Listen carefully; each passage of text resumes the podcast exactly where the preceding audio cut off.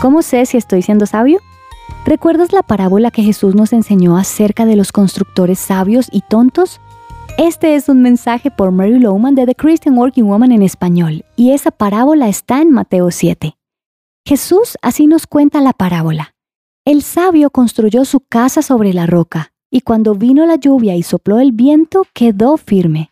En cambio, el tonto construyó su casa sobre la arena, y no pudo soportar la lluvia y el viento y cayó con un ruidoso estruendo. La pregunta que hice esta semana es, ¿quieres ser sabio? He señalado algunos principios del libro de Proverbios que nos enseñan a ser sabios. Jesús también tuvo mucho que decir acerca de ser sabios, y esta parábola es un buen ejemplo. Nos pregunta si estamos construyendo nuestras vidas sobre Jesús o si buscamos construirla en otra cosa o en alguien más. Esto no solo aplica para la decisión de creer en Jesús como Salvador, sino en todas las decisiones que tomamos a diario, en nuestros trabajos, con nuestra familia e incluso en nuestras iglesias.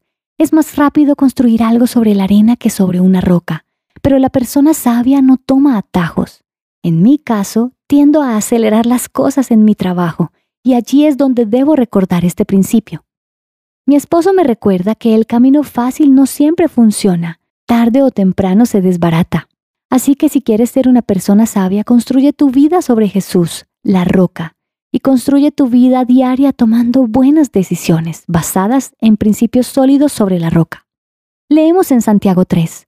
Quien es sabio y entendido entre ustedes, que lo demuestre con su buena conducta, mediante obras hechas con la humildad que le da su sabiduría. Esto resume todo muy bien, ¿verdad? Si deseas ser sabio, demuéstralo con tu manera de vivir, ayudando a otros en humildad.